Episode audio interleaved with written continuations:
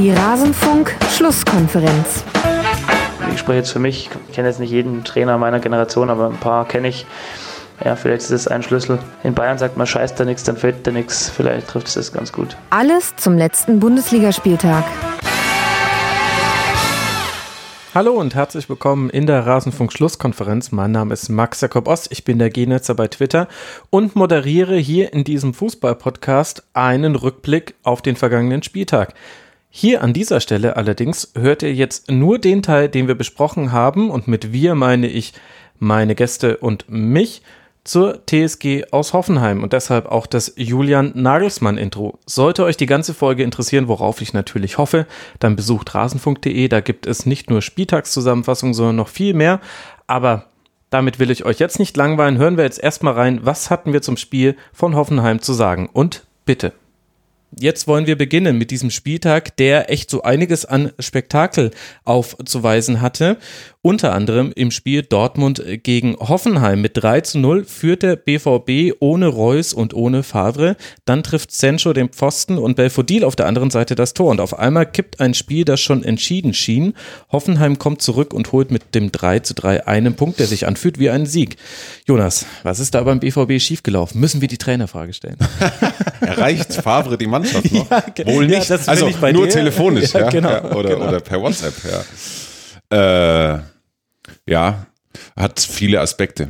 Also zum einen, wenn man den größeren Bogen aufmacht, Hoffenheim Dortmund immer irgendwie ein absurdes Spiel. Ja, oder absolut. häufig. Äh, und das ist Man muss ja schon dankbar sein, dass Kevin Großkreuz nicht im Tor stand. Äh, Richtig, ja, ganz genau. es ist eins in dieser Reihe. Äh, Punkt zwei, es passt in die letzten drei Dortmunder Spiele jetzt. Ähm, Wobei es von der Spielweise her natürlich total untypisch ist. Also ein 3 zu 0 nochmal herzugeben, äh, ja, das ist, das ist, äh, das klingt jetzt erstmal völlig unmöglich. Im Spiel selber ist natürlich schon klar, dass äh, Hoffenheim wahnsinnig viele Chancen hat. Also es, es kam, äh, es ist nicht vom Himmel gefallen. Ja. Dortmund hat einfach äh, sehr viel zugelassen, hat sich sauleicht überspielen lassen, äh, war in der Mitte ungewöhnlich offen. Und mit dem Anschlusstor war es eine Kopfsache. Also, äh, wenn man die letzten beiden Tore anschaut, äh, im Grunde drauf gewartet. Im Grunde, das, das, das war, eine, das, das war so eine, so eine Psychokiste. Ähm, zugeschaut, passiv geworden und dann kam es, wie es kommen musste.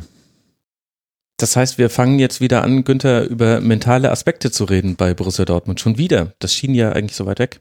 Ja, aber müssen wir wohl. Also ich hab's, ähm, ich hab's auch so wahrgenommen und zwar habe ich das Spiel zunächst mal ganz klassisch äh, in der Konferenz am Radio verfolgt. Also ich Oh, bin ja schön. schon etwas, etwas älterer Mensch und so moderne Sachen wie PTV und so. Das ist, ist ja nicht meins. Außerdem bin ich Schwabe und zu geizig dafür. Entschuldigung, Jonas. Ich bin Schwabe, du, wir können ganz offen sprechen. Ja, okay, Ja, du ja, hast ja. einen Sonderrabatt wahrscheinlich dann. Tatsächlich. Mitarbeiter, Mitarbeiter-Exemplar sozusagen. Ja, und ähm, also ich dachte auch, 3 zu 0 ist immer eine sichere Sache, außer du spielst gegen Hoffenheim. Weil Hoffenheim unter Nagelsmann in seiner Geschichte schon so viele äh, Spiele hatte, ähm, wo die Erfahrung war, so ein krasser und früher Rückstand juckt die überhaupt nicht. Also die haben irgendwie eine Art, äh, damit fertig zu werden, so eine besondere Resilienz. Und als dieses 3 zu 1 fiel, äh, schwang bei dieser Rundfunkreportage wirklich schon so ein Obacht mit. Hier kann jetzt was passieren. Es war ganz komisch. Also die Kommentatorin hat da wirklich ein Gespür dafür entwickelt. Und als ich dann in der Sportschau-Zusammenfassung dieses Tor gesehen habe, haben wir gedacht, das ist so ein richtiges scheiß Gegentor, das dich aus dem Konzept bringt, weil es ist nicht so, dass du sagst, ja, die hauen jetzt halt einen aus 30 Meter rein oder die, äh, die kombinieren was genial raus, die anderen das muss man anerkennen, sondern weil du hier gleich drei Dortmunder Spieler hast, die sich mit dem Fehler belasten. Es gibt äh, links den, der die Flanke nicht verhindert, dann gibt es Diallo, der äh, einen technischen Fehler be äh, begeht und den Ball nicht verarbeiten kann, der da reinsegelt. Und am Ende sieht sogar der Birki irgendwie auch ganz komisch aus, wie er da so gegen den Pfosten klatscht und dann so irgendwie fummelt und schaut und sucht und, und weiß nicht, wo der Ball ist. Also das ist wirklich so ein Tor, das äh, sowas durcheinander bringen kann. Und dann hast du in dem Moment einfach das, das Psychologische dann mit drin. Vielleicht spielt es eine Rolle, dass Favre nicht auf der Bank ist, dass du da seine beiden äh, Stadthalter äh, stehen und sitzen hast. Also ich glaube schon, dass das in erster Linie dann so entschieden worden ist, weil dann die, die Fehler danach, also der Zuordnungsfehler, hm. die es dann gab und so, das ist ja eigentlich ähm, normal gar nicht mehr nachzuvollziehen, was da passiert ist. ist die, die, die, die Kopfsache ist ja auch nur eine von vielen Aspekten, einer von vielen Aspekten. Also zum einen ist es halt, das ist halt auffällig, es ist ja die Fortsetzung der Spätphase gegen Bremen. Mhm. Also einfach unfassbar leichte Gegentore in einem Spiel, das eigentlich schon zu scheint ja. unter, unter normalen Umständen. Zum Zweiten ist natürlich auch so, dass äh, ohne Delay, es ist, man merkt es einfach, man merkt es nicht, wenn Delaney dabei ist, aber man merkt es, wenn er nicht dabei ist. Ja? Ähm, wobei auch Witzel, zumindest in meiner Beobachtung, äh, nicht seinen, also keinen klassischen Witzeltag hatte. Nee. Äh, der hat nur sechs Zweikämpfe geführt, äh, was außergewöhnlich wenig ist. Und neben ihm steht der Hut. Äh, und Hoffenheim hat ganz schön Druck gemacht aufs Zentrum. Und, und sich so Witzel, Witzel war natürlich extrem verstört, weil äh, sicher mitgekriegt hat, dass im Sky-Studio alle mit Witzel-Perücken sitzen. Ich möchte dazu sagen, ja. äh, dass es eine Dortmund-Erfindung ist. das stimmt allerdings. Dortmund wollte das ausschlachten, diese, diese Frisur. Ja, aber das stimmt natürlich. Also Witzel hatte nicht den besten Tag. Der Hu hat noch eigentlich relativ äh, gut Dinge kreiert nach vorne. Und es war aber ja auch so ein Spiel der zwei Halbzeiten. Also das kommt ja auch noch mit dazu. Ja, also neben ja, dem, eindeutig. dass man sieht, ähm, mentaler Aspekt und nach dem 3 zu 1 kippt was. Dazu gehört, dass er vor dem 3-1 direkt das 4-0 fallen kann. Sancho schießt an den Pfosten und ja. quasi fast im direkten Gegenzug fällt dann der Gegentreffer. Und aber zur Wahrheit diese, dieser Partie gehört auch, dass Hoffenheim in der ersten Halbzeit nicht so wirklich einen Fuß auf den Boden bekommen hat. Die haben sehr viel verhindert, die standen sehr gut. Ich fand, Fünferkette ergibt gegen Dortmund deswegen viel Sinn. Das konnte man prima nachverfolgen, weil im, bei Dortmund ist ja das Gefährliche meistens das, was in deinem Rücken passiert. Also sprich, einer läuft an dir vorbei, du läufst ihm hinterher und dann rückt in deinem Rücken ähm, auf einmal jemand in den Halbraum. Und das haben die super übernehmen können mit der, mit der Dreierkette. Da ist dann immer derjenige, ist dann auf denjenigen, der vorgestoßen ist, einfach draufgegangen.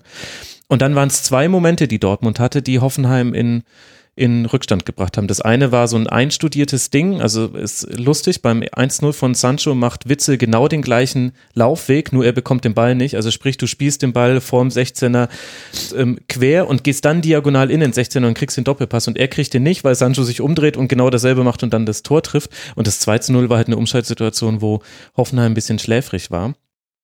Es war gar nicht mal so gut gespielt eigentlich, ja. Ja, ja, ja, also das, das war, war verteidigbar. Vor allem, sie hatten es eigentlich auf der Platte. Also es gab vorher zwei, drei Situationen, wo sie das taktische Foul gezogen haben oder so aggressiv in der Zweikampfführung waren, dass sie den Konter unterbunden haben, den Dortmunder, weil sie schon wussten, was da auf sie zurollt. Also das war ein bisschen naiv oder hatten einen schlechten Moment in der Sekunde. Und dann finde ich es aber echt interessant, dass Nagelsmann anscheinend ein Trainer ist, dass so erste Halbzeiten nicht ganz perfekt laufen. Das hatten wir jetzt schon häufiger bei Hoffenheim. Aber wie die dann in der zweiten Halbzeit rauskommen, das unterscheidet sich immer. Und er schreckt dann auch nicht davor zurück, äh, zweimal zu wechseln. Geiger und Belfodil hat er gebracht, ist natürlich auch perfekt aufgegangen. Geiger, beide. sehr gutes Spiel. Ja, absolut. Ja. Auch die Standards total wichtig, wie ja. gut die kamen einfach.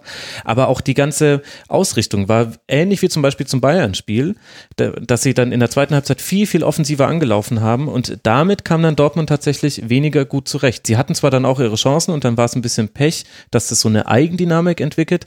Aber du hast gesehen, wenn du Dortmund sehr gut organisiert auf den Füßen stehst, dann kannst du damit auch was erreichen. Ich glaube, es hat sich allerdings auch gezeigt, dass Dortmund schon auch Möglichkeiten hat, wenn Reus fehlt. Ja, also was Sancho da gespielt hat, das war schon wirklich wieder, wieder großartig. Ähm, fand auch, dass mhm. das Götze drin war. Also ja. in der ersten Halbzeit muss man sicher nicht drüber reden, dass Marco Reus äh, fehlt. Und ähm, es war jetzt auch äh, nach dem Spiel auch gar nicht das Thema, sondern eher, dass dann, äh, als Delaney dann draußen war, sich da gewisse Lücken dann äh, aufgetan haben. Also ich sehe jetzt für, für Dortmund nicht ausschließlich schwarz aufgrund dieses Ergebnisses, ja, ähm, sondern ist vielleicht für die ein ganz guter Nasenstüber, ja, dass, dass sie sehen, es äh, geht nicht von selbst und sie müssen da in der Bundesliga achtsam bleiben, ja, mhm. obwohl äh, die Bayern ein Stück weg sind und, und, und Gladbach ja auch äh, nicht näher gekommen ist. Ja, aber also ich habe jetzt keine großen Sorgen um Dortmund. Ja, es ist halt eine doofe Woche. Also ja. in Frankfurt mhm. eher unglücklich, würde ich ja sagen. Äh, nur diesen Punkt. Da waren sie eigentlich, also da sind sie an der Chancenverwertung gescheitert. Mhm. Bremen darf eigentlich nicht passieren. Also in einem K.O.-Spiel, wenn du es wenn du schon so weit bist, äh, dann so einfache Gegentore zuzulassen. Bremen, würde ich sagen, ist das eigentliche Problem. Hoffenheim liegt ihnen irgendwie auch nicht. Also es ist jetzt, äh, macht jetzt, hat jetzt natürlich, es gibt natürlich diesen Zusammenhang nicht, aber äh, irgendwie Hoffenheim in Dortmund und auch umgekehrt immer irgendwie komisch. Und ja, so, so, das ist der, der große Gesamtbogen zwischen BVB und, und der TSG. Sie hätten es 2013 selber erledigen können. Ja, aber dann wäre ja. Hoffenheim schon lange wieder da. Meinst du? Ja, die wären doch sofort wieder gekommen. Ja, wahrscheinlich schon. Also wenn es wenn, beim Club eine Garantie gäbe, dass er sofort wiederkommt, nachdem er abgestiegen ist, dann wäre es Hoffenheim, weil ja da die Strukturen so gefestigt sind mittlerweile mit dem ganzen Nachwuchs.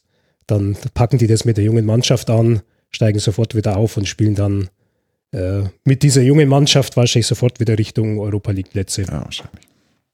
Da hat er gerade mögliche Zukunftsszenarien bei dir zerstört, der Günther. ich bitte, ich bitte dich. Nein, nein, nein. Alles gut. Und wer weiß, was, was Dietmar Hopp äh, nur an Prämien ausgelobt hat für dieses Spiel. Vielleicht hat er in der Halbzeit noch aufgestockt. Ah, ja, ja weil ich glaube, wenn Dietmar Hopp äh, ein Spiel ungern deutlich verliert, dann mhm. ist es Waschi Hens gegen Dortmund. Ja, gut, das, ähm, da gibt's natürlich noch einen ganzen Nebenstrang an äh, Themen, den ich jetzt aber dann an der Stelle äh, gerne nicht aufmachen würde. Das ist ein bisschen auch ein leidiges Thema. Auf jeden Fall war es für Aber es gab keine, es, äh, es, gab keine Plakate, glaube ich, oder? oder na, es gab ein Transparent, in dem drauf stand, na, du weißt ja schon, was du bist. Jeder weiß es. Grüße, deine dich liebenden Ultras. Ist ja aber vergleichsweise elegant. Ja, ja, ja. genau. Rechtlich unanfechtbar. Ja. Mhm.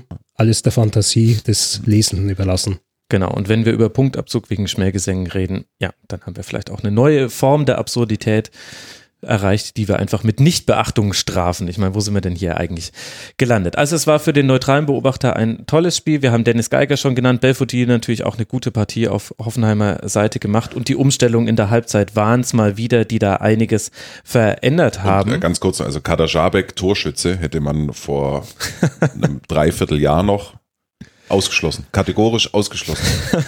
ja. ja, das stimmt. Vor allem, der hat ja auch äh, sonst viel Betrieb gemacht auf seiner ja. Seite. Also und du, das merkst du halt auch einfach, dass äh, die BVB-Spieler verwöhnt sind, die Flügelspieler, dass sie in der Regel vor allem nach vorne laufen dürfen mit dem Ball, den sie entweder gleich zugespielt bekommen oder schon am Fuß haben. Und das, die machen ihre Defensivaufgaben, aber das eine machen sie logischerweise lieber als das andere. Und gegen Hoffenheim hast du gesehen, dass das auch ein Sancho zum Beispiel wirklich irgendwann auf die Nerven gegangen ist, dass er ständig in der eigenen Hälfte irgendeinem Ball hinterherrennen musste, den er nicht bekommen hat. Das, du hast gemerkt, die mussten gegen ihr Naturell spielen und dann wurde es ein 3 zu 3. Es geht jetzt weiter für Dortmund in London bei den Tottenham Hotspurs am Mittwoch und dann in Nürnberg und Hoffenheim empfängt jetzt dann zu Hause Hannover 96, bevor man zu Leipzig reisen darf, was ja wiederum so ein bisschen die Nemesis für Julian Nagelsmann ist, wenn wir schon davon sprechen, dass Hoffenheim Dortmund nicht so wirklich gut liegt. Also, der Tabellenführer hat einen Punkt nur erreicht und damit zwei liegen lassen. Das heißt ja, dass der Tabellenzweite vor diesem Spieltag die Möglichkeit ja, und so endet er auch schon wieder unser Rückblick auf das Spiel von Hoffenheim am vergangenen Bundesligaspieltag. Interessiert euch, was wir auch zu den anderen Spielen zu sagen hatten? Wir legen auch immer einen Schwerpunkt auf je einen Verein pro Sendung. Dann geht doch mal auf rasenfunk.de. Da findet ihr auch noch viele andere Fußball-Podcast-Folgen zu den europäischen Top-Ligen, zu zeitlosen Themen. Ich denke, da dürfte für jeden was dabei sein. Würde mich freuen, euch dort wiederzusehen. Wenn nicht, hören wir uns an dieser Stelle wieder nach dem nächsten Hoffenheim-Spiel. Bis dahin macht's gut. Ciao.